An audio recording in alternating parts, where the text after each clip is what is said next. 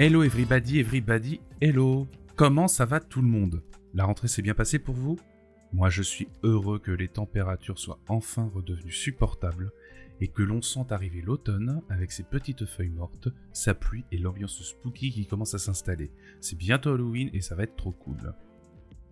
On reprend donc le podcast plutôt sur de bonnes vibes, bien que vous verrez que la reprise a été un peu difficile. Diantre que cela se perd vite l'habitude de parler devant un micro, mais c'est trop bon de vous retrouver. Et j'aimerais commencer cet épisode et cette intro par vous remercier de l'accueil que vous avez fait au dernier épisode sur le thème de la douleur. Mon tout premier monologue, c'était super impressionnant et cela m'a fait énormément plaisir de voir que ça vous parlait autant et des échanges qui ont suivi sur ce Discord. Vraiment, merci beaucoup. Donc, suite à ça, c'est décidé, j'en ferai d'autres. Je ne sais pas encore quand cela sortira, mais j'ai déjà quelques idées de sujets qui pourraient être intéressants à aborder ici. Peut-être un épisode sur Inktober, je ne sais pas. Bref, encore une fois, un grand merci tout le monde pour l'accueil que vous avez réservé à ce monologue, ça me fait super plaisir. Peut-être découvrez-vous le podcast avec ce onzième épisode, du coup, cure de rappel. Le Patate Club Podcast, c'est le podcast qui s'inscrit dans l'écosystème Sens Créatif, le podcast incroyable de mes bros Jérémy Kleiss et Laurent Bazar. On y parle, comme les grands frères, de création, mais aussi des électrons qui gravitent autour. La vie, ses soucis, ses moments sympas, nos réflexions sur celle-ci, et les choses qui nous poussent à prendre un crayon, un stylet ou un pinceau pour créer tout simplement. Et tout ça avec des membres de la communauté de sens créatif, The World Famous Patent Club. D'ailleurs, si vous cherchez un endroit où discuter de création, de freelancing et d'artiste-auteur, si vous voulez réagir aux épisodes de mon podcast ainsi que ceux de Sens Créatif, mais surtout que vous souhaitez rencontrer des copains et des copines illustrateurs et illustratrices, eh bien go sur le serveur Discord. Checkez donc le site patateclub.com pour trouver plus d'informations et rejoignez-nous, vous y serez accueillis à bras ouverts. Et pour en finir sur la promo, je voulais rappeler que si vous aimez mon travail et que vous souhaitez me soutenir, j'ai ouvert un Patreon au début de cette aventure radiophonique. Mais certains d'entre vous se demanderont peut-être ce qu'est Patreon. Eh bien Patreon, c'est une plateforme qui te permet de rémunérer les créateurs et créatrices que tu aimes et auxquels tu souhaites filer un petit coup de pouce. En échange, les créatrices peuvent vous donner des contreparties. Par exemple, sur ma page, les contributions sont de 2, 5 et 10 euros et vous donnent accès à l'épisode suivant un jour en avance, mais aussi parfois aux envers du décor du podcast, comme le speed painting, des covers spéciales pour les monologues par exemple. Donc voilà, si vous désirez me soutenir, rendez-vous sur ma page Patreon, Lutte Ostinato Illustration. Merci à celles et ceux qui me soutiennent là-bas, ça me motive de savoir que vous êtes là et ça me fait un bien fou. Bon, allez, il est temps de lancer enfin cette reprise. Et pour cette rentrée, rien de mieux que de discuter avec une prof d'école, non? Allez, aujourd'hui j'accueille Laure Adriane, Laurette pour les intimes. Laure nous parle de Venise et de son amour pour la ville ainsi que la vie italienne. De ce en quoi cette ville a nourri son dessin, que Venise est rentrée en elle et dans ses doigts. Laure a la double casquette d'illustratrice et de prof des écoles, deux métiers qu'elle aime passionnément. Cependant, pas simple pour elle de pouvoir s'investir pleinement sur certains projets quand l'on est à mi-temps et que les deux métiers sont passionnants on a eu une discussion très intéressante et intense sur ce que le dessin peut apporter à soi. D'abord comme une thérapie, mais surtout comme une pratique méditative de gestion des émotions fortes et intérieures, comme peut le vivre l'or. Cela nous amènera donc à se poser la question de où est la frontière entre illustration et artistique. Est-ce un choix de camp ou bien un équilibre où chacun et chacune oscille au fur et à mesure des projets et de la vie? Et finalement, est-ce que tout ça n'est pas juste une quête? La quête d'être bien dans ses baskets Quête, basket, quête, basket. bon, bref, on reprend. La quête d'être bien dans ses baskets, de la joie, et que, par corollaire, tout ce que nous faisons dans le milieu de la création n'a pas comme sous-texte une envie de plaisir et de bonheur Laure est également une des membres du collectif Patate, le collectif qui s'est créé suite à l'unification de la communauté de sens créatif sur Discord, et désireuse de mettre en avant sa créativité et son travail, tout en avançant à plusieurs. Le collectif réalise donc des expositions de ses membres sur des thématiques variées comme la prochaine exposition Sauvage, qui va tourner dans toute la France prochainement. Si vous voulez en savoir plus, rendez-vous sur la page Instagram du collectif at collectif-du-bas patate. Tout cela nous amène naturellement encore une fois sur la force du collectif, qu'ensemble on va plus loin et plus en profondeur dans les projets, et qu'en plus cela nous permet de vivre des épopées incroyables, le tout avec beaucoup d'émerveillement, un des sujets dont on parle d'ailleurs dans cet épisode. J'espère sincèrement que cet épisode vous plaira et que vous passerez un bon moment en notre compagnie dans vos oreilles. Par moments chaotiques, rentrée et rouille oblige, il y a une complicité qui vous plaira, je pense. De toute manière, je vous fais confiance pour nous partager votre ressenti sur les différents réseaux sociaux, comme par exemple Instagram, at patate-club-du-bas podcast. Allez, je vous laisse avec notre discussion avec Laure et je vous dis à dans deux semaines, des bousous et bonne écoute, comme ça c'est fait. J'ai plus l'habitude. deux, deux, mois de vacances, c'est fini. la rentrée c'est toujours dur, faut se dérouiller. oui. Salut Laure. Salut Lutte. Comment ça va? Bah écoute, euh, ça va bien, ça va bien. Comme un retour de vacances. Ouais. voilà, je suis un petit peu encore sur la plage et puis euh, complètement à Paris, donc ça fait un peu bizarre. Ouais. C'était bien? C'était T'es partie où? Euh, Je suis partie euh, d'abord à Venise, ma ville de cœur. Ah oui. Voilà, et puis et ensuite je suis partie en Bretagne, ma, cité, enfin ma, mon port d'attache. Ah. Voilà. Est-ce que tu es bretonne d'origine du coup? Oui, plus ou moins. On va dire que ma famille s'est implantée là-bas des deux côtés, paternelle et maternelle depuis longtemps, donc donc un petit peu bretonne de cœur, on va dire. D'accord. Et pareil, italienne de cœur ou euh, Oui, alors là, pour le euh, coup, euh, on, dit, on dira même vénitienne d'adoption. Ah d'accord, ok. ça va loin dans l'affect avec Venise. ouais, parce que c'est un truc récurrent, je sais pas, l'Italie, quoi. Ah, ouais, c'est une obsession. C'est une obsession affective, artistique. c'est c'est un endroit, c'est un endroit magique. Moi, j'appelle Venise, je l'appelle mon bain de mercurochrome. Ah ouais? Ouais, c'est l'endroit qui fait du bien. Et comment ça t'est venu? Euh, ça m'est venu parce qu'un jour, je... c'est une amie qui m'a emmenée là-bas euh, en me disant, euh, moi je voulais pas y aller. J'ai dit non, c'est la ville des amoureux, c'est Disneyland. Et puis en fait, je suis arrivée sur les marches de la gare, j'ai vu Venise et là j'ai fondu en larmes. je ne voyais pas, pas ah d'autres Et en fait, ça a été un coup de foudre, un coup de foudre et j'y suis retournée, retournée, retournée. Et, et puis là, j'ai arrêté de compter mes voyages. J'ai plein d'amis là-bas, j'ai presque une famille adoptive là-bas, donc ah oui, d'accord, tu euh, as fait ton trou, quoi. J'ai fait mon trou, ouais. ouais, ouais, voilà. Donc, tu as arrêté de compter à combien, du coup? J'ai arrêté de compter à 30. Ah ouais Ça fait combien de temps que tu vas là-bas? Ça fait, euh, ça va faire, euh, je dirais 13, 14 ans. 13, 14 ans, ouais. Voilà. Et je pense que c'est une ville où j'ai, c'est la ville où j'ai appris à dessiner, en fait. Ouais. Voilà. Donc Comment ça, t'as appris à dessiner là-bas du coup? C'est intéressant ça. Ben en fait, moi j'ai appris à dessiner en, recopiant des choses, mais en fait à partir du moment où j'ai découvert Venise, mhm. j'ai voulu dessiner. C'est tout est beau là-bas, tout est beau. Et tu pars du principe que tu vas quelque part, euh, tu vas, tu te prends des baffes à chaque chaque mètre. Et donc du coup, bah t'as envie de tout dessiner et et du coup très rapidement, bah, c'est là où j'ai commencé à prendre mes carnets à dessin et à dessiner, à dessiner. Et je savais pas dessiner, j'ai appris toute seule. Et en fait, ça a été mes premières armes. Euh, j'ai fait des cours d'aquarelle un peu là-bas aussi. Donc, j'ai eu mon premier maître de, de peinture là-bas, oh. Roberto. Euh, et puis, euh, non, il y a vraiment ce côté euh, où tu as, as, envie de tout représenter. Et puis, c'est une ville où tu as envie de raconter des histoires. Tout, tout est propre à, à la narration, à l'imagination. Donc, en fait, bah, tes histoires, tu les dessines. Donc, en fait, voilà, ça a été mes premiers. C'est pour ça que c'est une mmh. ville que je dessine beaucoup.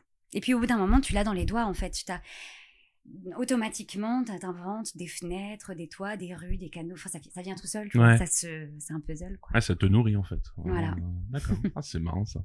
De, tomber en, en amour d'une ville comme ça. Et tu t'en lasses vraiment pas du coup. C'est vraiment euh, l'endroit de ressourcement. Euh, mais je m'en lasse pas. On va dire que je la découvre différemment à chaque fois. Ouais. Euh, au début, je l'ai découverte euh, comme une piétonne, comme une touriste. Voilà, je marchais, etc. Maintenant, je la découvre beaucoup plus euh, par l'eau. Donc les perspectives sont encore différentes. La mmh ville, elle est là. Tu passes par le reflet, tu passes par euh, par le silence. tu T'as juste le clapotis. Enfin, il y a les bruits des mouettes. Enfin, c'est encore très très différent. Quand tu es en bateau, tu t'éloignes de la ville. Tu vas dans la lagune, tu vois les petites îles. Donc en fait, c'est une ville que tu découvres à chaque fois d'une façon différente. Ouais, c'est trop cool. C'est trop bien. Donc ouais, le grand amour de, voyage, quoi. Voilà. Venise. Donc du coup, tu es illustratrice, mm-hmm. mais aussi à côté prof en école, c'est ça? Prof des écoles? Ouais, professeur des écoles. Double casquette. comment ça se passe, ça va? Euh, C'est pas facile, euh, c'est fatigant de devoir gérer les deux. Et en plus, euh, je commence à enseigner l'art à des enfants aussi, mhm. mais juste que le dessin. Donc ça fait trois casquettes et c'est fatigant de, de devoir jongler, mais c'est extrêmement enrichissant. Ouais. C'est extrêmement enrichissant parce que j'aime profondément ces trois métiers. Donc donc, je me sers de l'un pour l'autre. Enfin, voilà, je fais des ponts. Ouais, les deux sont connectés, ouais. Ouais, ouais, ouais, On va dire que, comme je dessine quand même beaucoup, enfin, mon dessin est quand même très relié à l'enfance, mmh je me nourris beaucoup de, de mon expérience d'instit pour dessiner. Et je me nourris de mon dessin pour ma relation avec les enfants. Enfin, il y a quelque chose de l'ordre de la tendresse. Donc, donc, ça se nourrit. Voilà. et comment t'en es venu à être prof, du coup? Par quoi t'as voulu commencer si tu veux, comme pour une question plus simple, euh, comment t'en es arrivé à avoir ces deux casquettes du coup? Euh, ben moi d'abord j'ai enseigné pendant dix ans à plein temps. En fait, moi, j'ai fait des. Donc, j'ai commencé, j'étais psychologue à la base, j'ai fait des études euh, de psycho, donc j'ai fait mon master en psychopatho, en psychopathologie de l'adulte. Et après, je me suis dit, au bout d'un moment, euh, étant très empathique, euh, ça va être compliqué de travailler en tant que psy. Euh, je voulais travailler en prison, mais je pleurais avec les dépressifs. bref, je. Ah oui, c'est pas simple. voilà, j'avais un peu du mal à, à, gérer mes émotions avec mes patients. Donc du coup, je suis devenue enseignante un peu par hasard. Ouais. J'ai enseigné pendant dix ans, et puis un jour, la vie fait que bon bah t'as, t'as comment dire? T'as la passion qui te rattrape. Enfin, en fait, pendant ces dix ans, j'ai commencé à dessiner. Moi, j'ai commencé à dessiner après mes, enfin, pendant mes études, en fait, après mon bac. Et t'as la passion qui te rattrape. Et puis, je dessinais un peu plus, un peu plus, chaque jour, un peu plus. Et puis, au bout d'un moment, bah, je me suis demandé vraiment ce que je voulais faire de ma vie. Et je me suis rendu compte que le dessin, il fallait que je dessine plus. J'avais pas le choix. Euh, des, en fait, il y a des moments de vie, il y a des épreuves qui te mettent un peu face à des choix, on va dire. Il fallait que je dessine plus et donc j'avais pas le choix. J'ai dû arrêter euh, Enfin, donc je suis, je suis passée à mi-temps. Et pour l'instant, je trouve un, équilibre euh, euh, un peu précaire, j'avoue, mais je trouve un équilibre euh, comme ça. Ouais. Voilà, avec le mi-temps d'instit et le mi-temps de dessin. et du coup, de ce que tu, ce que, un moment qu'on se connaît maintenant, tu me parlais l'autre fois, une fois de, de ton envie de te lancer un plein temps en illustration. C'est toujours le cas ou comment ça se passe en ce moment de ce côté-là? Alors c'est toujours le cas euh, parce qu'en fait on n'a jamais assez de temps pour dessiner. Mmh. Je pense que toi-même euh, tu sais et tous les gens qui dessinent le savent parce qu'en fait tu, tu c'est un engagement total le dessin et, et c'est extrêmement frustrant quand tu commences à t'engager dans quelque chose et que tu dois t'arrêter pour faire totalement autre chose. Et donc j'ai très envie de ne faire que ça, j'ai envie de, de m'investir à fond dans mes projets et surtout je sais très bien, je le sens, enfin vraiment, il y a des projets que je ne peux pas développer parce que je ne suis qu'à mi-temps. Mmh. Et j'ai quand même deux jours par semaine qui sont consacrés à l'école et donc c'est dur d'avoir des, des, contrats. Euh, par exemple, je fais des fresques, bah il y, a des, y a des chantiers que je peux pas faire parce que je suis pas disponible 24 heures sur 24, etc. Donc je sais que si je veux vraiment m'engager, il faut que je le fasse à plein temps. Et en même temps, il y a dans mon métier d'enseignante quelque chose qui va profondément me manquer, qui est la, relation avec les enfants. On en parlait tout à l'heure. Mhm. Et en fait, euh, j'ai besoin de cette. Euh, enfin, j'ai une relation avec les enfants qui est très, euh, très vivante et qui me fait beaucoup de bien, qui me, qui me vivifie aussi, on va dire. Et c'est réciproque. Je pense que je leur donne beaucoup, mais ils me donnent énormément en échange. Et en fait, aujourd'hui, j'ai du mal à envisager ma vie sans cette relation aux enfants. Et donc, du coup, je sais pas trop comment faire. Je suis un peu perdue entre mon désir de ne faire que du dessin et ce besoin que j'ai qui n'est pas du tout un besoin de l'éducation nationale. Si je pouvais plaquer demain l'éducation nationale, je le ferais avec grande joie. Mais c'est vrai qu'aujourd'hui, c'est la seule, c'est le seul métier que je connaisse où on connaisse aussi bien les enfants, où on puisse autant s'occuper d'eux, où on est vraiment, euh, euh, je veux dire, pendant un an, tu es 8 heures par jour avec les enfants, tu les connais par cœur, tu t'occupes d'eux, tu, tu les consoles, tu leur apprends la vie, tu les éduques, tu leur apprends à lire, à écrire. Enfin, Ouais, t'as des liens qui se créent. Ouais. T'as des liens très très forts qui se créent. Et ça, j'ai peur de l'abandonner. Donc je suis encore dans un dilemme personnel que j'arrive pas à résoudre. Voilà. Ah, donc peut-être tu me disais donner des cours en, en dessin du coup aussi? Ouais, ça c'est l'hypothèse que je privilégie. Euh, parce que euh, dans les cours que je donne en dessin, je vois euh, beaucoup de choses. en fait, tu vois chez les enfants, dans, quand ils créent, tu vois quelque chose qui se développe que tu vois pas en cours, que tu vois pas normalement dans une classe normale. Parce que dans une classe normale, il y a ceux qui sont en échec scolaire, il y a ceux qui n'arrivent pas à, à, se faire aux règles parce qu'ils ont envie de bouger tout le temps. Il y a dans le dessin, beaucoup trouvent un apaisement et tu les découvres différemment. Tu peux leur apporter d'autres choses. Il y a d'autres règles, des choses qui sont pas permises en classe, qui sont permises en classe d'art. Euh, et, ça, c'est quelque chose que j'aime beaucoup. Ah, c'est marrant, ça rejoint un peu la psychologie aussi. Un peu. Ouais, ouais, ouais. ça rejoint un peu ce que tu aimes. bah ouais, j'avais envisagé un moment, peut-être que je le ferai plus tard, hein, quand je serai vieille, plus vieille, mais euh, l'art-thérapie, qui est aussi une manière de soigner avec le dessin et d'aller rejoindre euh, la problématique des patients euh, par le biais de l'art, qui est le média euh, le plus puissant que je connaisse mmh. aujourd'hui. Ouais, moi je, je, connais pas beaucoup euh, ce sujet-là. Mais ouais, ouais, c'est, c'est, un, un, truc qui, qui m'intéresserait de creuser aussi. T'as déjà essayé, toi, du coup, de creuser un peu ce, cette thématique-là de l'art-thérapie alors pas en thérapie. Ou juste en surface. Euh. Hum, bah, on va dire que je l'ai pas euh, creusé euh, avec un thérapeute. Enfin, je l'ai pas expérimenté. Par contre, dans ma pratique du dessin, c'est évident. Et je pense que toi aussi, tu dois savoir ces moments où tu où tu dessines pour te soigner. Enfin, je sais pas si tu ressens ça. Je sais pas parce que comme je l'expliquais dans le dans le monologue que j'ai fait, moi j'ai j'ai un peu de mal à avoir sur le moment le bienfait de le faire. Peut-être parce que je le fais peut-être pas de la bannière qui me correspond. Mais euh, y a, c'est certain que quand je dessine un truc pour moi, il y a, y, a, y a, un truc où euh, c'est libérateur et où il y a quelque chose qui, qui se transmet euh, de l'ordre de l'inconscient peut-être. Mais euh, c'est vrai que j'ai du mal à avoir ce, ce, ce truc qu'on peut rechercher euh, avec l'art-thérapie de, à but de se soulager. Je j'ai pas souvenir de m'être dit euh, tiens je fais ce dessin parce que j'ai besoin de de cracher un truc qui va pas ou euh... très très rare que ça m'arrive. Mm.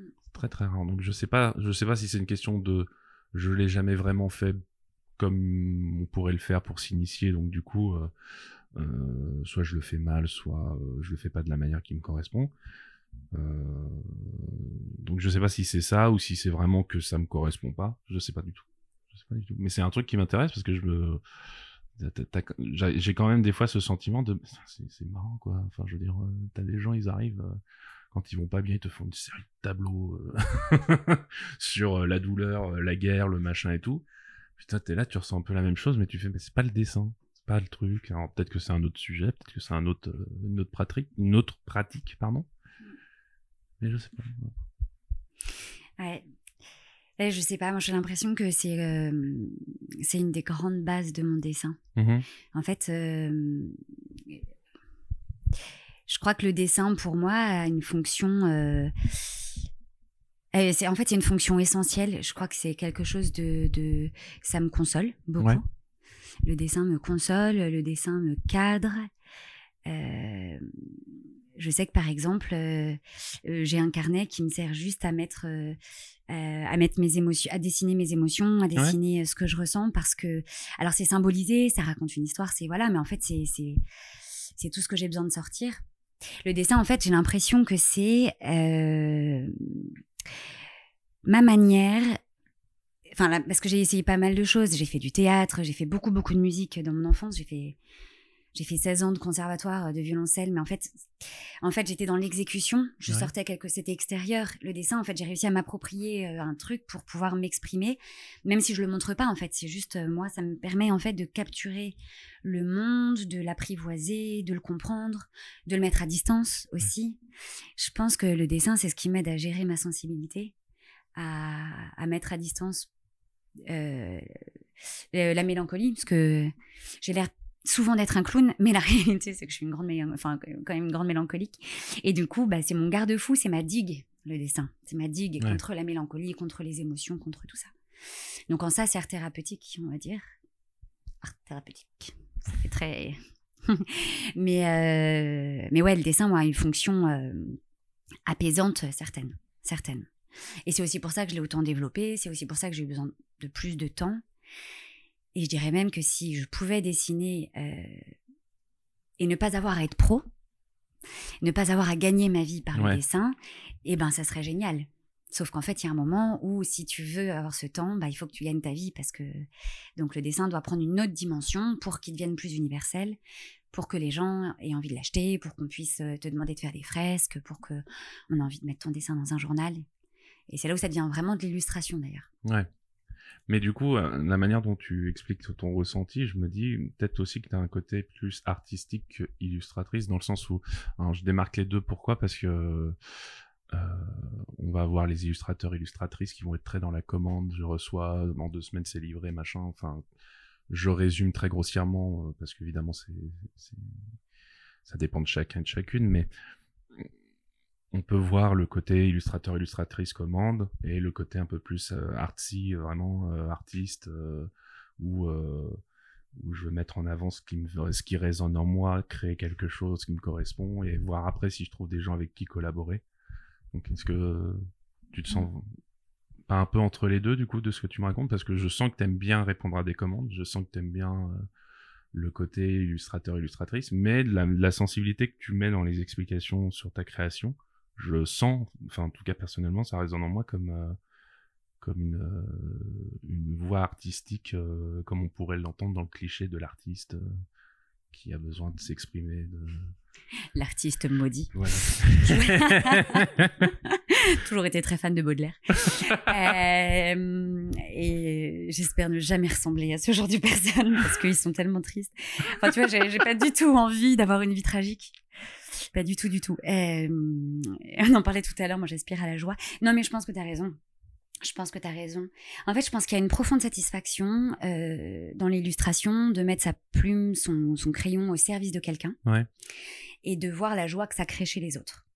Et moi, je vois notamment, c'est ce que j'aime profondément dans les fresques, et c'est pour ça que je continue à en faire et que je cherche des fresques, parce que euh, je vois la joie que ça provoque chez les enfants, dans les, dans les, dans les, la fierté. Enfin, le, ça change un environnement et c'est un, voilà.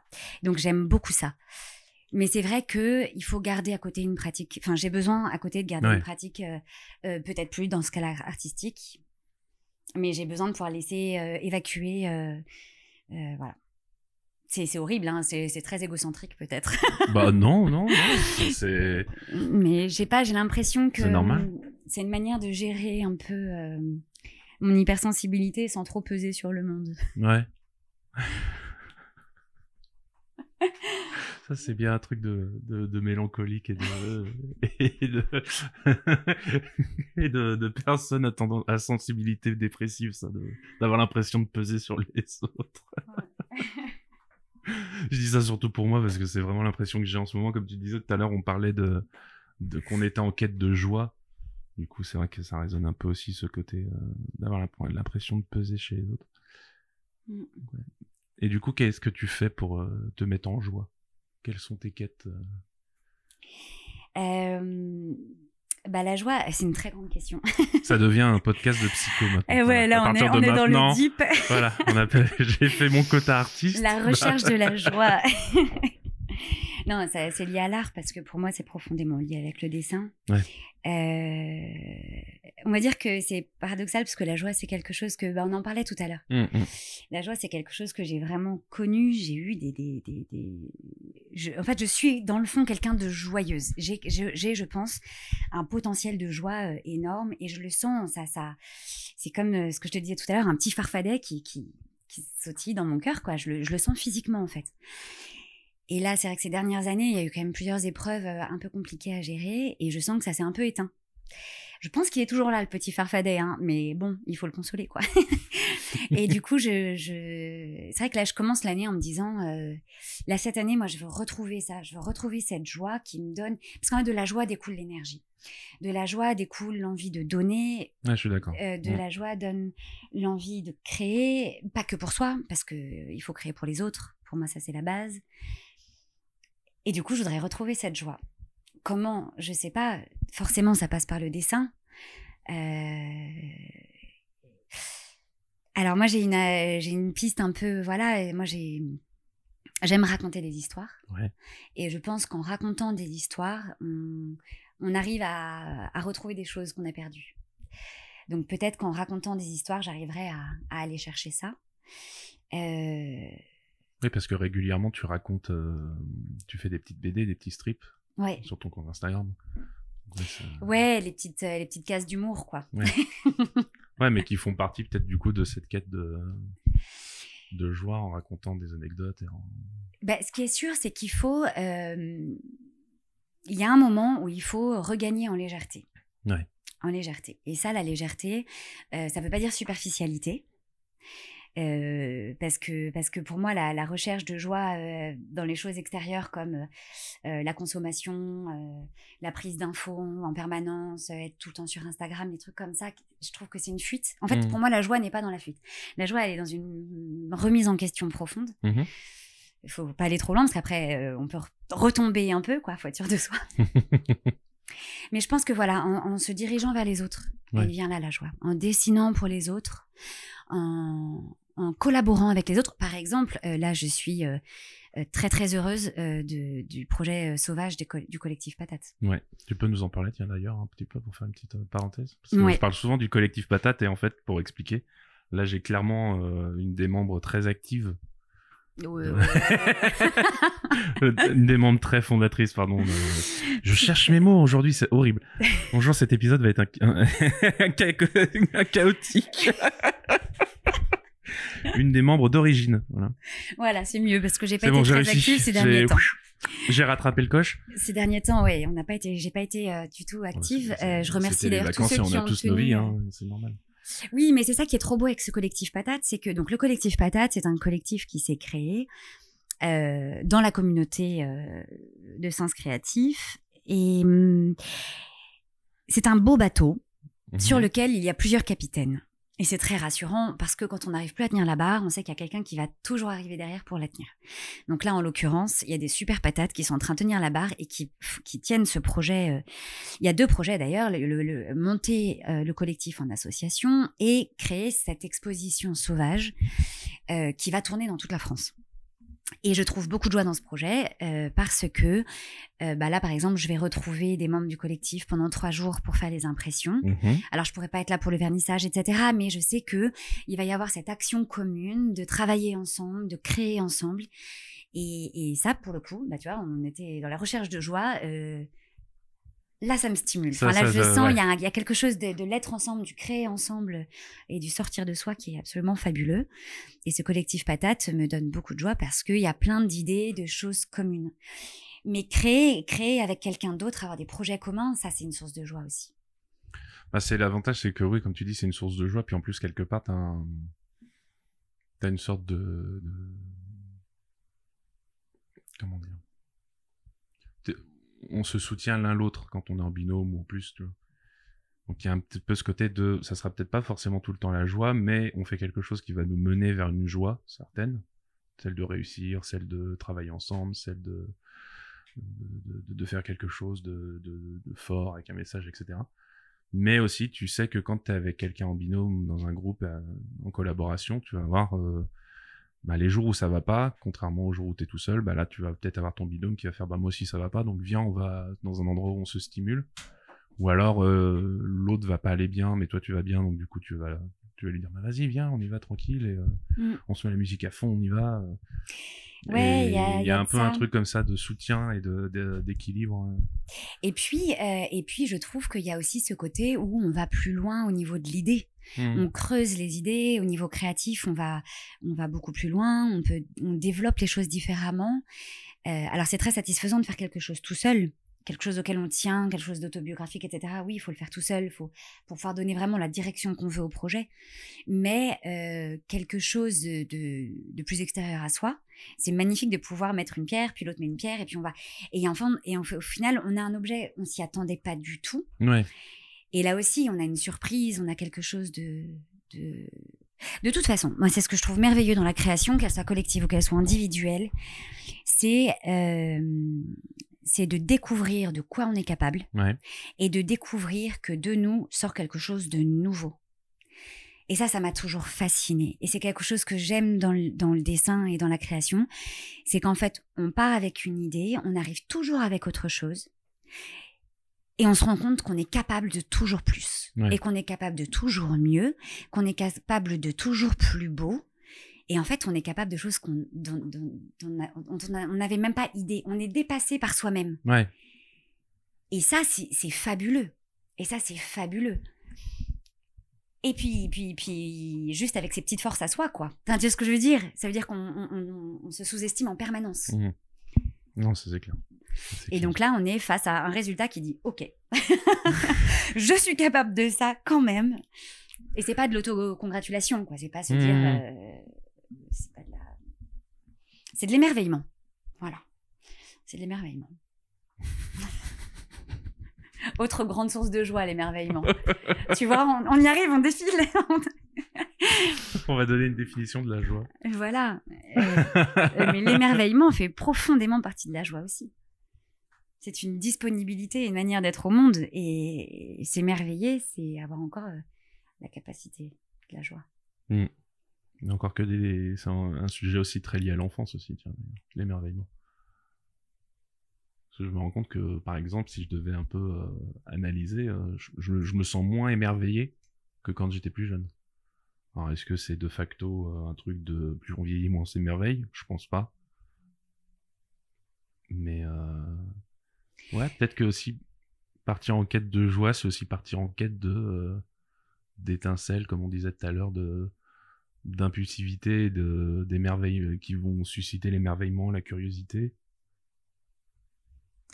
Bah, je trouve qu'aujourd'hui, euh, on est profondément, profondément pollué. Mmh Mais on est pollué par des milliards de choses. Je dis pas qu'il faut pas être conscient de ce qui se passe autour de nous, de, de la guerre, de la difficulté de la vie pour beaucoup, de, etc. Tu vois, je, je, je veux pas. Mais on est quand même profondément pollué. Pas par la réalité, mais par la façon dont notamment restituer la réalité. Ouais.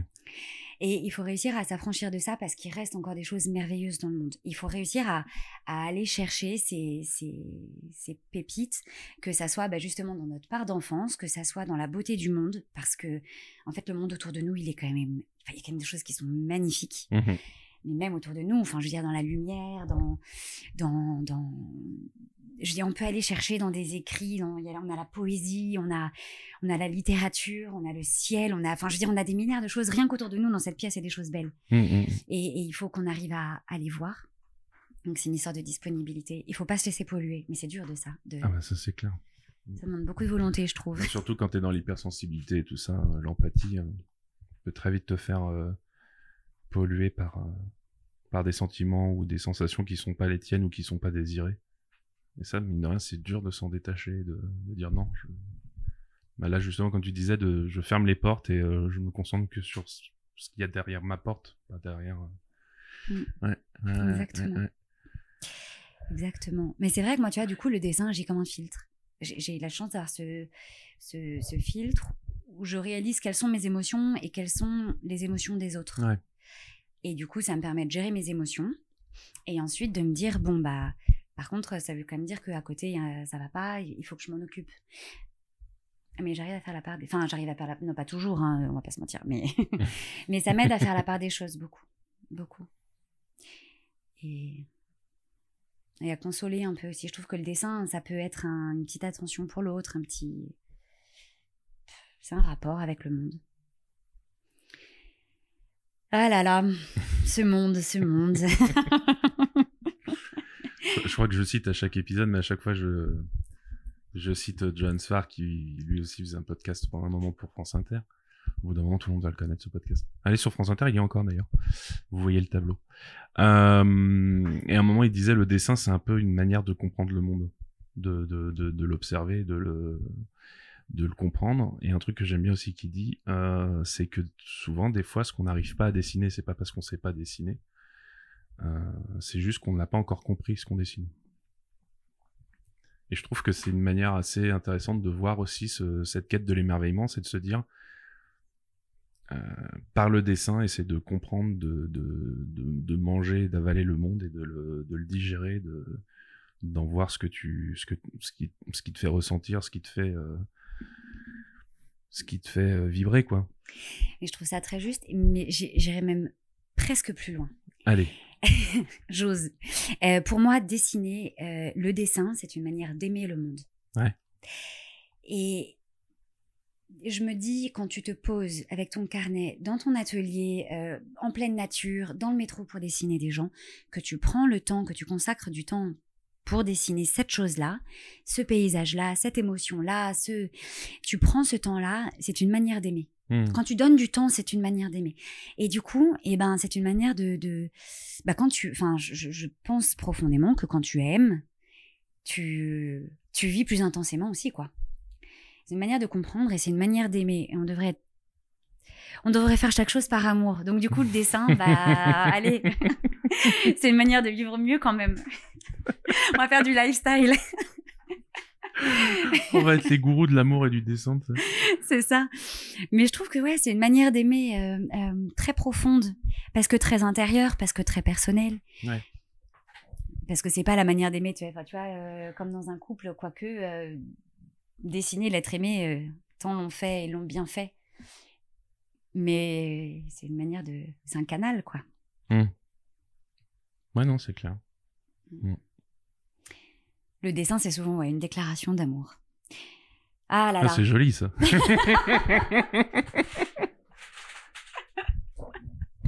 Déclarez votre flamme, faites un petit dessin.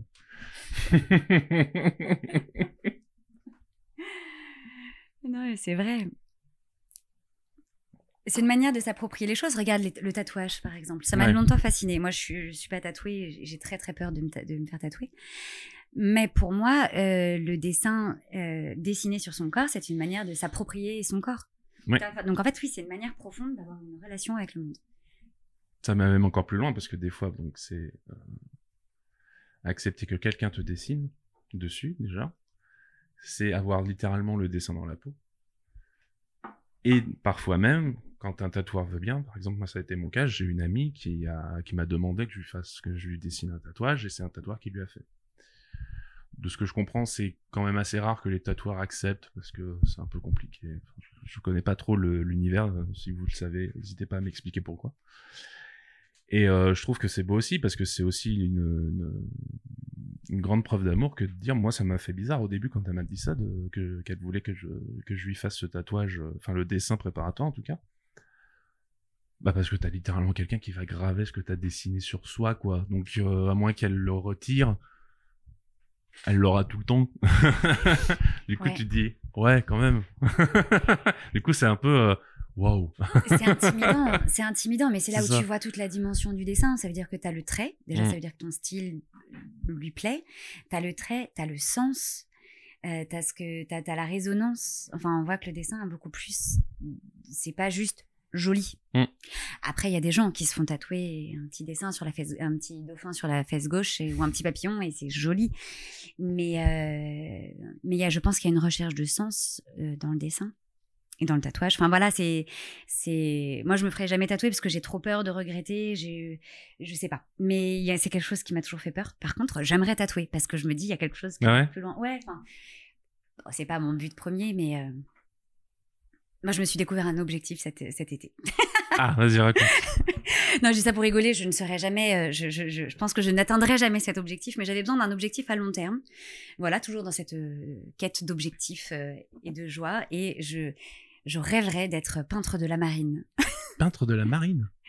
Et ouais. Ah, et du coup, je me suis dit, ça y est, j'ai un objectif. Mais tu sais, comme quand tu es petit et que tu dis, quand je serai grand, je serai astronaute. Voilà. Quand j'étais petite, je voulais être astronaute. Bon, je suis dyscalculique et claustrophobe, c'est mort. Donc maintenant, quand je serai grande, je serai peintre de la marine. Et ça consiste en quoi? Peintre de la marine? Eh bien, les peintres de la marine, en fait, ils sont, euh, ils font partie du corps de la marine nationale. Ah, donc c'est vraiment rattaché au corps militaire, d'accord. Ouais. Es, euh, en fonction de ton grade, tu es soit euh, lieutenant, soit capitaine de vaisseau. Et en fait, tu peux embarquer sur n'importe quel bateau pour dessiner. Et tu vas peindre, tu peux. Là, il y a une, jeune peintre de la marine, là, je sais plus comment elle s'appelle, euh, Marion. Ah, tu serais que je te retrouve le nom qui est partie, qui a fait une mission en Antarctique, qui est revenue avec des dessins, mais absolument mais hallucinants, c'est sublime. Euh, tout au feutre. incroyable. Donc elle est partie comme ça. T'as Emmanuel Lepage, dessinateur de bande dessinée que je que que j'admire et que je que je vénère. Euh, voilà, qui, je crois que personne n'a jamais aussi bien dessiné la mer qu'Emmanuel Lepage, qui est peintre de la marine. Et euh, voilà, Nicolas Vial, qui est un grand dessinateur, qui a beaucoup dessiné Venise aussi. Et en fait, voilà, je, un jour, je serai peintre de la marine.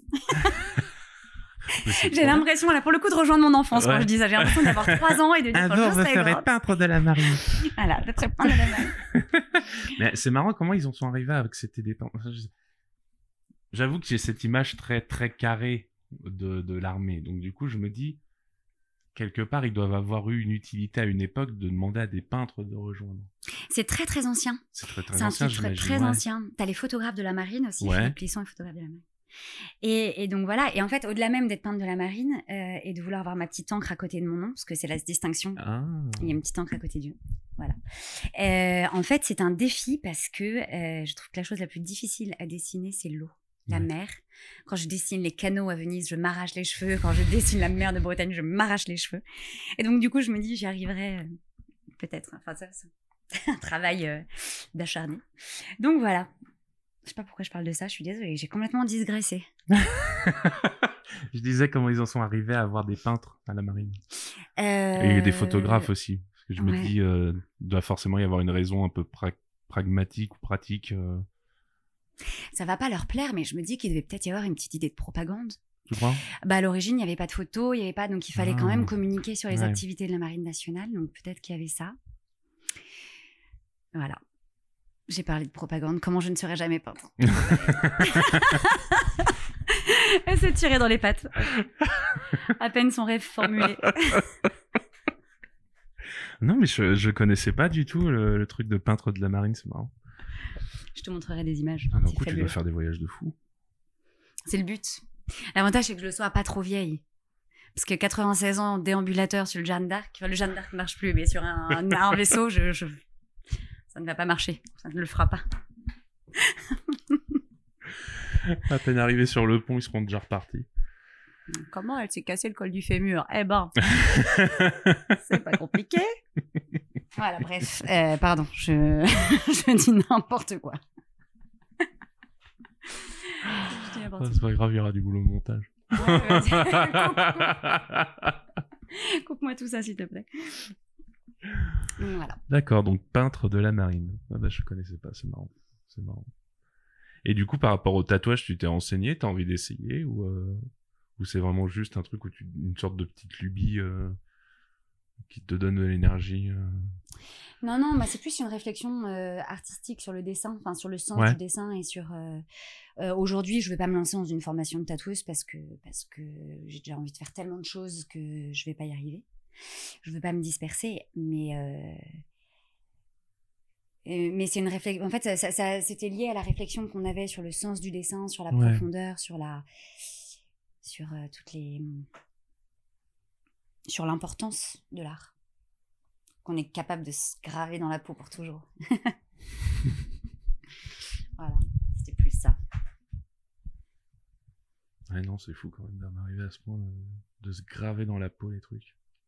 Alors je dis ça, euh, j'ai l'impression de dire ça comme si euh, c'est pas dédaigneux hein, ce que je dis. Hein. Moi-même, j'aimerais bien me faire tatouer. C'est juste que c'est très coûteux et pareil, je suis un peu en mode, bah, c'est un peu quasiment définitif, donc euh, un peu... quand même un grand saut dans le vide quand tu te lances là-dedans. Mais apparemment, il paraît qu'une fois que tu as sauté le pas, euh, tu as envie de faire tout ton corps. Apparemment. Mais oui, j'ai l'impression que ça commence par un, puis deux, puis trois, puis quatre, et puis, euh, donc, je pense qu'il y a un côté, ouais. je pense qu'il y a un côté assez addictif à se graver des trucs sur la peau. Je sais pas pourquoi mm. c'est marrant. Ouais, je pense qu'il y a une manière de s'approprier son corps en, en recouvrant, oui, oui, tu le disais tout à l'heure, recouvrant l'espace. Mm. Euh, mais euh, mais il y a plein d'autres manières de s'approprier son corps de toute façon. donc euh, oui, non, c'est si sûr. On pas, si on n'est pas pro tatou. Ah puis maintenant il y a des tatouages temporaires aussi. Moi, des fois, ça arrivait quand j'étais bénévole en festival et que j'étais à la billetterie à l'accueil. Je, je m'amusais à pendant qu'on attendait les vagues d'arrivants, je, je, prenais mon feutre et puis je faisais des tatouages sur les gens. Quoi. Ouais. Donc c'est marrant aussi. Quoi. Dessiner sur. Euh, c'est assez rigolo. Ouais. Bah t'as, ouais, t'as, t'as, une marque. Il y a quelque chose d'assez intime, hein, d'assez personnel, d'assez. Euh, d'assez. Euh, enfin, l'autre, il accepte de te laisser une partie de son corps quand même. Il y a quelque chose de très interpersonnel, je trouve ça beau. Ouais, mm, mm. mais, euh, de toute façon, je trouve que les gens, enfin les gens qui ne dessinent pas, sont, enfin, il y a une relation particulière à.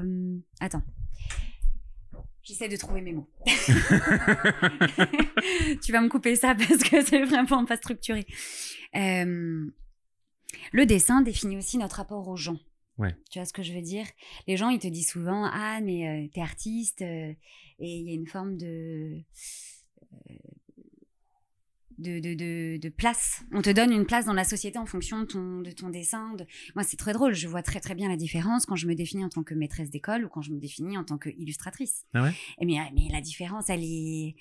C'est le jour et la nuit, en fait. T'as des exemples Bah. Euh, c'est un, un, simple test. Tu, tu, tu rencontres quelqu'un et tu dis Qu'est-ce que tu fais dans la vie? Et Tu dis maîtresse d'école.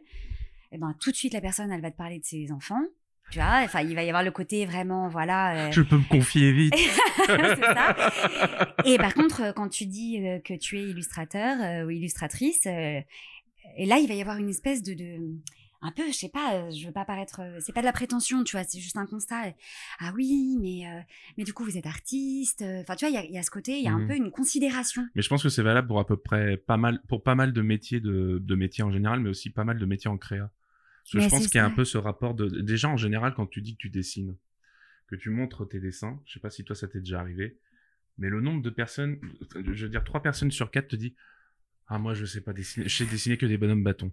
Ouais. Tu vois, cette fameuse phrase, alors que t'as rien demandé. Tu sais, moi, et je dis encore une fois, c'est pas, ça crée du partage, c'est marrant, mais c'est juste que je, je mets, ce que je veux mettre en, Oh, je trouve pas moi non plus, c'est dur. C'est dur la reprise. La rentrée, elle est dure. Euh...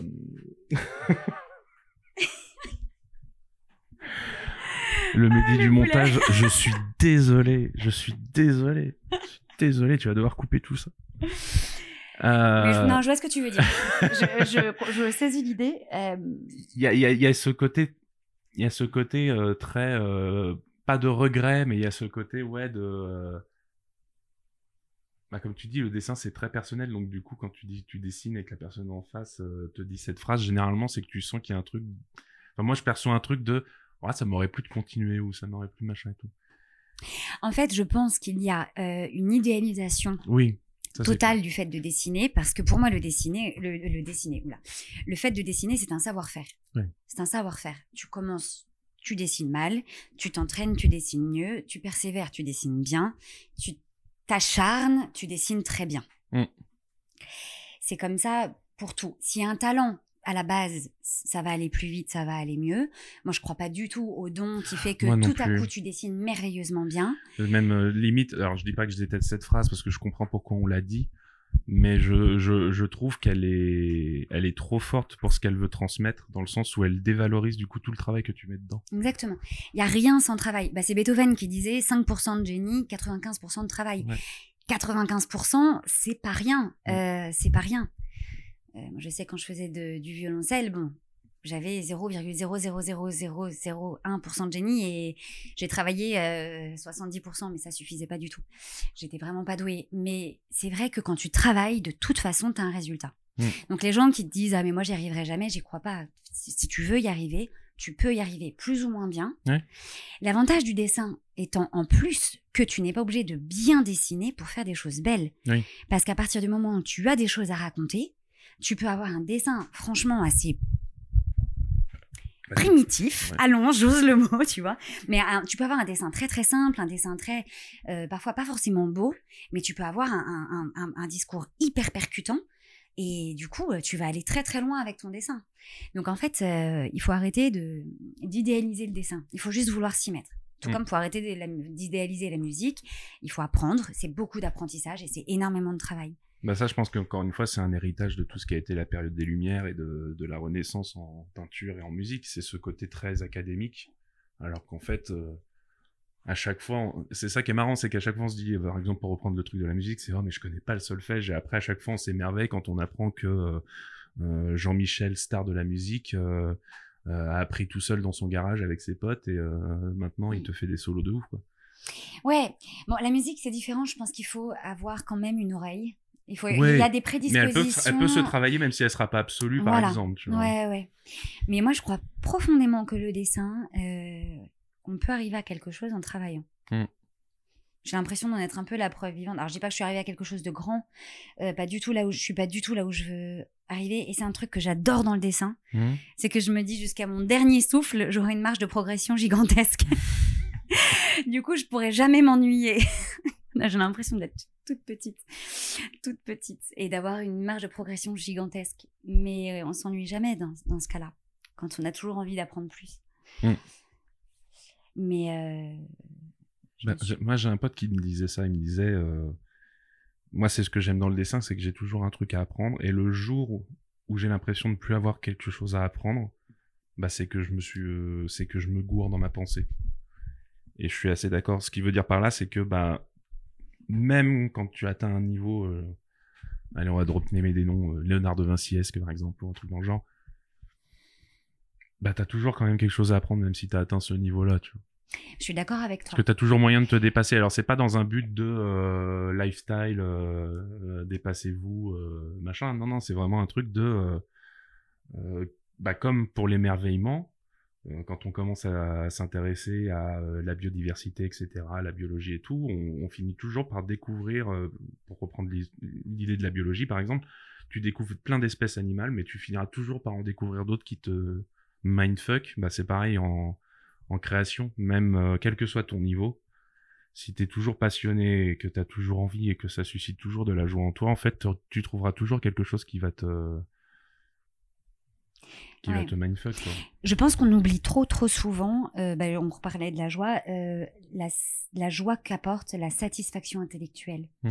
Alors la satisfaction intellectuelle, elle ne vient que quand on se bouge, elle ne vient que quand on cherche, elle ne vient que quand on se confronte à la limite de sa pensée pour hmm. aller plus loin que cette limite. Et euh, moi, c'est un truc, par exemple, que je vois bah, déjà dans le dessin. Enfin, tu vois, quand, tu, quand tu passes des étapes de dessin, il y a toujours ce moment un peu dépressogène où tu sens ta limite. Tu sens que tu n'as plus de niveau. Et ben tu vas débloquer, enfin tu vas travailler plus pour débloquer une nouvelle compétence. Mais c'est quelque chose que je vois aussi chez les enfants. Et c'est un, truc qui me rend assez triste d'ailleurs, c'est qu'aujourd'hui on perd totalement ce, ce défi intellectuel. Mais un enfant par exemple qui est face à un problème de mathématiques et qui réfléchit, qui réfléchit et qui, qui se creuse la tête et qui trouve la solution tout seul, mais tu vois son visage, c'est lumineux. Mmh. Mais il y a vraiment cette satisfaction intellectuelle, cette joie d'avoir trouvé et d'avoir débloqué une capacité, euh, enfin, tu vois, d'avoir fait. La sorcière passe un niveau. Mais il y a vraiment ce côté comme ça, euh, de, on, passe des niveaux, quoi. Et ça, ça crée une joie profonde, le dépassement intellectuel qu'on oublie trop souvent. Parce qu'aujourd'hui, on est dans la paresse où faut, tout soit déjà fait. Trouve ça très triste. Et c'est un truc. moi, je suis très anti-développement personnel. Je vais peut-être en choquer certains, mais mais je trouve que le développement personnel, justement, essaye de te mettre dans une espèce de, tiédeur et de facilité, euh, avec des solutions toutes faites, pré-mâchées, et t'as pas à aller chercher toi-même la solution. Hmm. Et ça me met en colère parce que parce qu'à un moment, on doit aller chercher en nous la solution qui nous convient et pas aller voir des gourous qui vont nous dicter des choses. C'est le fameux il faut. Ouais. Moi, je sais que j'ai un peu de mal aussi avec les. J'ai perdu le nom. Oh la vache, aujourd'hui c'est dur. je vais la refaire la phrase. Tu viens d'en parler, je trouve plus le nom. j'ai coach de vie en tête, mais c'est pas ça. oui, oui, voilà.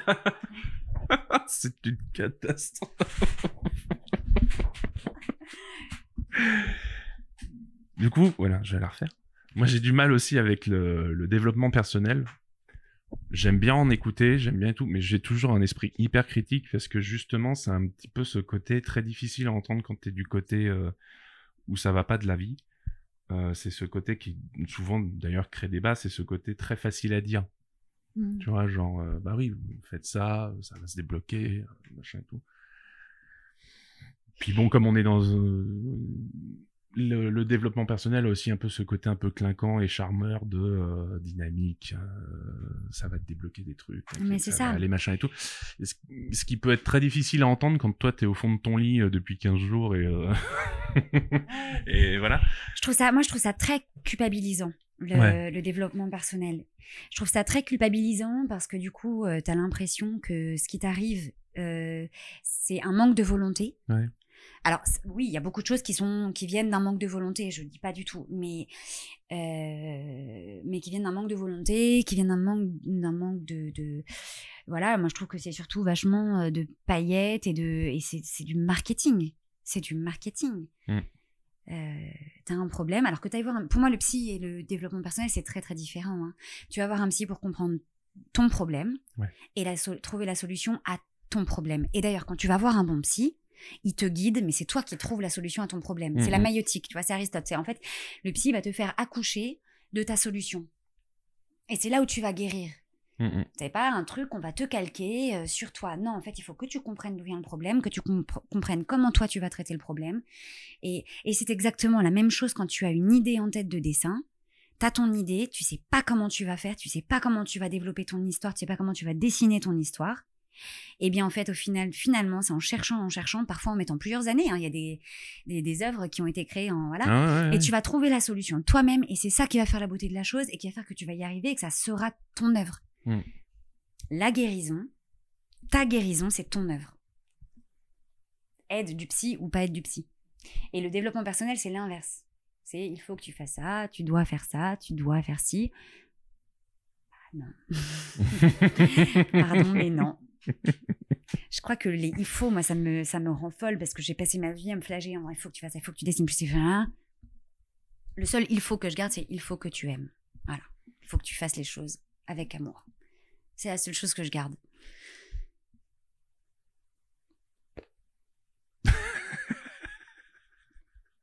c'est assez simple. Enfin, c'est assez simple. Non, c'est pas assez simple. C'est facile à dire, mais c'est une petite, euh, un, petit, un petit mantra. Ouais temps, euh, vaut mieux ça que de se mettre des injonctions, euh, tire l'arigot.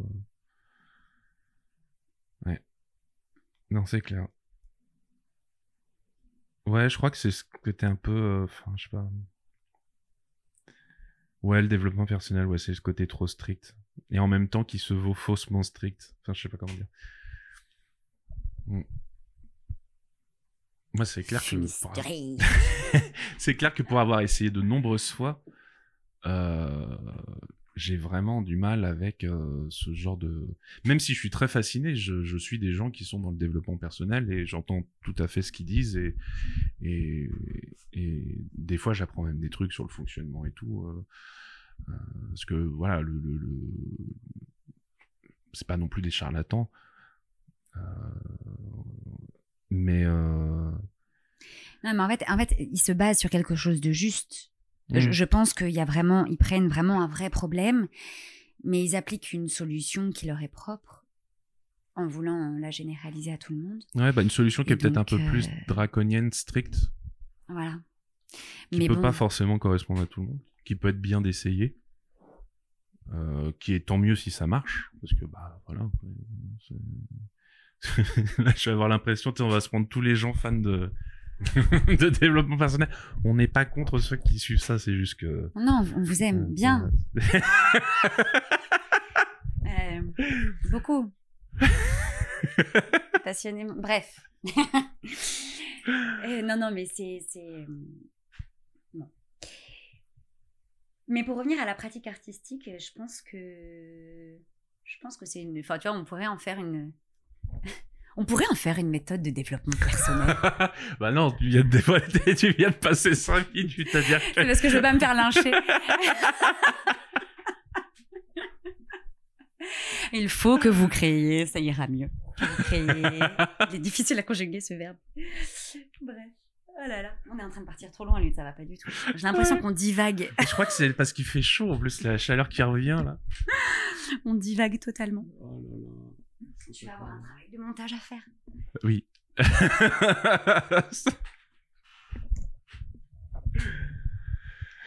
toute façon, ça fait une heure hein, qu'on tourne là, hein, donc je pense qu'on peut, on peut boucler. Euh, cet épisode aurait été très chaotique. Totalement pas. L'épisode de rentrée le plus what the fuck du monde. C'est un épisode punk. en même temps, j'ai envie de te dire, je suis pas la personne la plus structurée du monde. Ah bah, moi non plus. J'irai pas jusqu'à punk, mais euh, j'avoue manquer de structure. J'aurais dû faire un plan, tu sais. Alors, petit. Mais c'est pour ça qu'on n'aime pas le développement personnel. Voilà. Il y a trop de structures. non, mais il y a quand même, on a eu un fil pendant un moment, tu vois, il y a eu ce fil de la recherche de la joie que je trouvais très, très, très, très bien. Et il y a un moment où on s'est perdu. On a bien. Mais j'ai l'impression que à chaque fois qu'on se parle, c'est comme ça. Oui, c'est ça. Ça part en cacahuète. Voilà. J'espère que vous trouverez quand même des choses intéressantes dans ce flot de paroles incessant.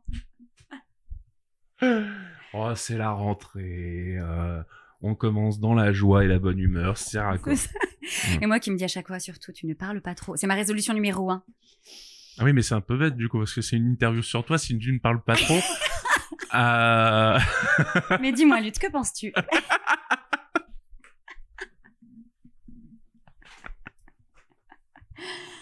L'intervieweur interviewé. Incroyable. Mm, ouais.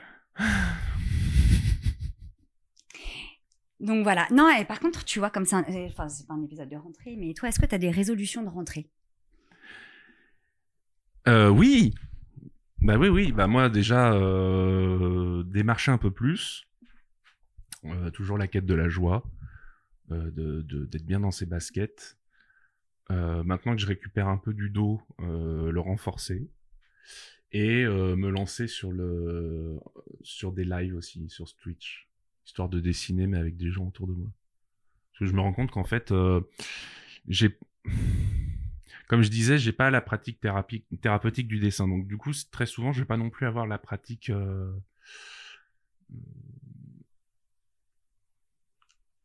peut-être que je donne des fois l'impression de dessiner beaucoup, mais en fait, je dessine quand il y a vraiment besoin. Donc du coup, euh, quand je vais avoir un, week-end de libre, euh, je vais peut-être pas forcément dessiner en fait peut-être faire tout trucs. Et je me dis que, euh, et quand je suis dans, ces, dans les phases de dépression, c'est pareil en fait. Et je me dis que, bah, plutôt que de ruminer dans mon coin, euh, vu que ça a pas l'air de trop déranger les gens quand je, quand je parle de sensibilité et que je, et que je parle tout court dans un micro, je me suis dit, bah, pourquoi pas tenter l'aventure des streams? Parce que je me suis dit, ça pourrait m'aider déjà mettre mon travail en avant parce que je montrerai en live ce que je fais, mais aussi de me dire que bah, les jours où ça va pas, j'aurai peut-être un truc qui me dira euh, bah t'inquiète, ça va aller mieux euh, parce que tu seras pas tout seul quoi. Ouais. puis il y a quelque chose de, de, pédagogique dans le stream aussi parce que les gens apprennent de ton de ton expérience. Ouais. Puis c'est surtout que si je me rends compte que maintenant euh, dessiner pour moi et exclusivement pour moi, je le fais jamais. Il y a toujours un truc qui est mu par le fait de vouloir faire plaisir à quelqu'un, de vouloir faire rigoler quelqu'un, de vouloir euh, euh, ne serait-ce que faire tout bêtement une commande, c'est faire quelque chose pour quelqu'un. Euh, moi, si tu veux, j'aime bien dessiner. Quand je réussis à dessiner un truc, je suis, je suis super content. Mais ça va pas être ma, mon besoin viscéral de, de coucher tout le temps sur le papier quelque chose, en fait. Et est-ce que tu écris est-ce que, est que du coup tu, tu, complètes ton dessin par quelque chose d'autre? Pour lui donner une euh, structure euh? J'écris très peu. Euh, pendant un moment, j'ai essayé de tenir un journal, mais au bout d'un moment, au bout de trois jours à écrire toujours que ça va pas, parce que j'étais au cœur de la dépression, je me suis dit, je le sais que ça va pas, et ça me fait pas du bien de l'écrire, donc ça sert pas à grand chose. j'ai jamais essayé d'écrire ce qui me venait en tête. Faudrait que j'essaye. Mais euh, non, généralement, ça va. Quand euh, euh, j'ai du temps pour moi, pour me perdre un peu, je, je, préfère me perdre dans des créations des autres. Donc, regarder ce que font les autres. Jouer aux jeux vidéo, aller au cinéma, écouter de la musique, etc. me perdre dans la création des autres, ça, par contre, j'y vais, ouais, mmh. clairement. je comprends, j'ai la même chose avec le cinéma. Quand j'en peux plus. Quand je quand la vie me fatigue, quoi. Je vais aller vivre la vie des autres au cinéma, c'est beaucoup plus. Ça fait une catharsis, quoi. Et c'est. Là, j'ai beaucoup été au cinéma au début du mois et tu, tu vis plein de vies différentes, c'est fabuleux. Mmh, mmh. C'est fabuleux et je trouve ça beaucoup moins culpabilisant que moi, par exemple, se nourrir de la création des autres, c'est un truc qui me. Euh, Instagram, je, je, je, je, je sais plus comment faire avec Instagram. Bah, c'est le côté too much pour le Ça me culpabilise, ça me complexe, ça me mmh. stresse, ça me. Je vois tous ces dessins euh, euh, fabuleux que je ne ferai jamais, ça me bloque créativement parce que du coup je me dis en fait il faudrait que je fasse ça, il faudrait que je fasse. Mais c'est pas moi, c'est pas mon truc. Donc je, en fait je, je, je, pète une durite. Alors que le cinéma c'est pas mon moyen d'expression. Et donc, du coup, je m'immerge totalement dans une autre histoire. Et c'est beau le cinéma. il y a des choses qui sont mmh, mmh, mmh. sublimes. Euh, et du coup, bah, ça, ça permet de faire une, une catharsis artistique euh, saine. saine. Ouais, non, le cinéma, c'est cool. Ah, donc, a même des bonnes résolutions de rentrée. Ouais. Et toi, du coup? Parce que tu nous en parlais un petit peu plus, mais si on devait faire un petit bilan de ce que. Petit bilan. Petit bilan de tes projets. Euh, bah écoute, on en parlait tout à l'heure, je pense que vraiment. Peintre de la marine, ok. Peintre de la marine. Non, non, ça c'est un objectif, euh, c'est un objectif euh, un peu fictif, enfin qui me fait rire, mais qui mi-sérieux à, très très très très long terme.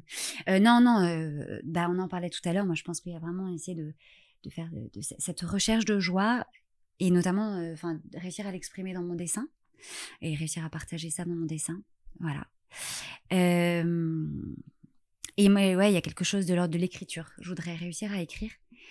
Euh, bah, c'est marrant parce qu'il y a plusieurs patates qui le savent, mais moi j'ai deux frères écrivains. Mon père est écrivain, j'ai une famille euh, où les mots euh, comptent beaucoup et du coup je pense que j'ai un petit complexe. Et puis surtout, je trouve que c'est drôle, j'ai l'impression, c'est idiot, hein, c'est très idiot. Quand je dessine, j'ai l'impression d'être cachée derrière ma petite feuille de papier. Alors que pourtant je dessine, la plupart du temps mon petit personnage, c'est un petit alter ego, c'est moi, tu vois, enfin bref, c'est idiot. C'est vraiment, je, je, me, je, me, cache derrière une feuille de papier, je me cache derrière une feuille, une feuille de papier calque, tu vois. Mais quand j'écris, j'ai l'impression d'être à poil. Ah et du coup, il faut, ah ouais, j'ai l'impression qu'il y a quelque chose d'impudique dans l'écriture qui est idiot, qui est irrationnel. Il faut que je réussisse à, à, à écrire pour pouvoir compléter et dessiner. Enfin, tu vois, euh, voilà. Et c'est marrant parce qu'il y a une part d'écriture dans la BD. Oui, mais j'arrive jamais à faire une longue BD. Moi, je fais quatre 5 6 cases. Et au bout de 6 cases euh, je suis là je suis bon. J'en ai un petit peu trop dit. Généralement c'est des conneries donc ça va. Mais euh, voilà j'ai un peu un problème mmh. donc du coup réussir à, à, écrire pour compléter le dessin et lui donner une dimension plus complète. Je pense que voilà ce sera mes deux résolutions euh, la recherche de la joie et, et l'écriture et on dirait que c'est pas du tout lié au dessin, mais en fait c'est totalement lié au dessin. C'est totalement lié au dessin parce que je veux écrire pour dessiner et je veux transmettre de la joie par le dessin. Donc en fait, voilà, ça n'est que lié au dessin. Tout est connecté au dessin. Everything is connected. Exactement. Comme diraient certains. Voilà. Petite case dédiée. Mais euh, voilà, ça c'est mes principaux, euh, mes deux principales résolutions de rentrée. D'accord. Ah, c'est la c'est des belles résolutions. C'est lourd, c'est des grosses résolutions. Pas trop la pression? Non, j'ai pas trop la pression parce qu'en fait, euh, c'est, encore une fois, je me mets pas de il faut. Je ne dis pas il faut que j'écrive trois pages par jour. C'est plus t'aimerais. Euh, c'est ah euh, comment est-ce que je vais faire pour raconter cette histoire? Et comment est-ce que je vais faire pour aller chercher la joie dans, ouais c'est une destination en fait plus qu'un impératif exactement et j'ai déjà des pistes j'ai déjà des pistes. Donc, euh, on en a parlé. Bah, déjà, j'ai l'outil, j'ai le dessin, j'ai la façon, euh, cette manière d'aimer le monde. Il y a, y, a, y a plein de choses. Donc, il faut juste réussir à trouver des, des, applications concrètes, en fait. Des projets concrets. Ouais. Il n'y a pas de il faut. Euh, j'ai pas envie de me flageller. En fait, pendant trop longtemps, je me suis flagellée. Pendant trop longtemps, je me suis dit euh, euh, ça c'est pas assez bien, ça c'est pas assez bien. Bah surtout que toi, tu as connu aussi la dépression. Ouais. De ce que tu me disais. Ouais. Et en dépression, enfin, quand t'es en dépression, euh, la flagellation, c'est, limite un des symptômes, quoi. Enfin, ça, ça, dépend des la dépressions. Mais t'as la culpabilité toujours en tâche de fond. Euh, t'as la culpabilité, la comparaison. il faut avancer, il faut se battre, il faut, il faut. En fait, il y a un moment où, euh, oui, il faut se battre. Mais c'est en fait, il faut arrêter de dire ça. Et c'est la vie. Mm, mm. Dans la vie, il faut se battre. On n'a pas le choix. N'importe qui. C'est la vie est un combat. On, mm, euh, mais pas perdu d'avance. En fait, il faut arrêter de se dire ça. il faut arrêter. Bref. Et donc, du coup, pas perdu d'avance. Et, et, du coup, euh, voilà, moi, j'ai envie d'arrêter de culpabiliser, d'être plus douce avec moi-même, en me disant, bah, en fait, euh, je, prends ce qui se présente à moi et, et aujourd'hui, j'ai des bonnes bases, quoi. Le dessin est une base. ma manière d'être au monde est une base et et voilà. Mais arrêter de se persécuter à vouloir toujours plus, toujours. Euh, Et puis il y a un truc que j'ai qui m'a qui, qui un peu qui a un peu sauté là cette année. Et je suis contente de ça. Parce qu'avant j'étais persécutée aussi par le besoin de reconnaissance. J'avais besoin qu'on reconnaisse ce que je fasse et tout. Là j'ai l'impression que c'est un peu passé à un, plan beaucoup plus lointain. Mmh euh, euh, parce qu'en fait, euh, je crois que j'ai besoin de faire les choses pour moi et plus pour les autres. Ouais. Et à partir de là, enfin, c'est paradoxal parce que j'ai besoin de les faire pour moi, pour pouvoir mieux transmettre et mieux euh, partager. Mais en fait, on ne partage pas par euh, besoin de reconnaissance, on, partage par, euh, par amour, tu vois. voilà, mais pas par, parce qu'on veut être reconnu, quoi. Donc, du coup, voilà. Je parle beaucoup trop. Mais non Euh, non, mais c'est trop cool. Du coup, voilà. Mm. Mm. Bref. Bah écoute, moi je propose qu'on termine là. Ouais, on va s'arrêter là. C'est mieux pour tout le monde. mais non, faut pas dire ça. Non, je rigole. Pas de flagellation. Ah là là. tu fais tout un discours sur la flagellation juste derrière. Je parle trop. Ah mais c'est vrai, c'est vrai. Oh là là, elle est, elle est incorrigible. Non, mais tu vois, je, je, je prends quand même ce, ce, cette interview comme une victoire. Parce qu'on a commencé, on était quand même un peu tous les deux au fond du trou. Et là, tu vois, je suis, enfin, je trouve qu'il y a quelque chose de, de, on est, enfin, moi, je me sens, en tout cas, euh, personnellement, je me sens bien là. Ah bah, c'est cool. Tant mieux. Moi aussi. bah, moi, c'est ce que je cherche avec les, les interviews. Comme je disais, euh, je je suis pas journaliste, j'ai pas le euh, j'ai pas l'aisance que peuvent avoir par exemple euh, Jérémy, tu vois, ou, euh, Laurent. mais je sais que j'ai une une sensibilité et j'ai une écoute et j'aime bien parler de plein de sujets. Donc c'est déjà pas mal, tu me diras, pour faire un podcast. Mais moi, mon but à chaque fois, et comme dans tout ce que je fais, c'est que la personne en face soit bien et contente. Ben moi, je trouve que tu as une ouverture. Enfin, en tout cas, il y a un accueil. On sent. On pourrait te raconter notre. Enfin, tu vois, c'est pas donné à tout le monde d'avoir ce, cette, euh, de créer ce climat de confiance qui fait que on peut parler, on peut raconter, et on sent, on sent accueilli. Ouais, ça me fait plaisir. C'est cool. Ouais. Bah, c'est pour ça qu'à chaque fois, d'ailleurs, chaque épisode, ça fait, ça parle, ça parle pas que de créativité à chaque fois, quoi parce que bah on finit forcément par parler d'autres choses quoi donc euh. ouais. parce que je pense que la créativité en fait c'est c'est un point de rayonnement et, et oui puis comme tu le disais autour ouais, c'est un, un, moyen d'expression et donc c'est un c'est un canal donc euh, mm. tout ce qui passe dans ce canal bah ça va être tes émotions ça va être ton vécu euh... ouais sinon on serait juste une imprimante en fait ça, de, ça doit être très reposant d'être une imprimante Ça doit être très reposant d'être une imprimante, mais bon. mais bon, c'est pas le but, quoi. non, mais c'est vrai, tu vois, tu sors le truc. voilà, mais non. J'ai fait mon travail. Voilà. C'est ça. bon. bah, merci beaucoup, Laure, de pour rien, cette reprise sur les chapeaux de roue. Et c'était très cool. Et euh, je te souhaite de réussir dans tes, euh, euh, dans tes, mais jusqu'au bout, jusqu'au bout, jusqu'au bout, je bloque. Voilà, jusqu'au bout, mesdames et messieurs. et eh ben, tu sais quoi, je te souhaite de réussir dans tes. Voilà, réussissez dans vos. Voilà. Voilà. je... Rajoutez le mot que vous voulez. Amusez-vous chez vous. Lâchez ça en commentaire, ça me fera marrer.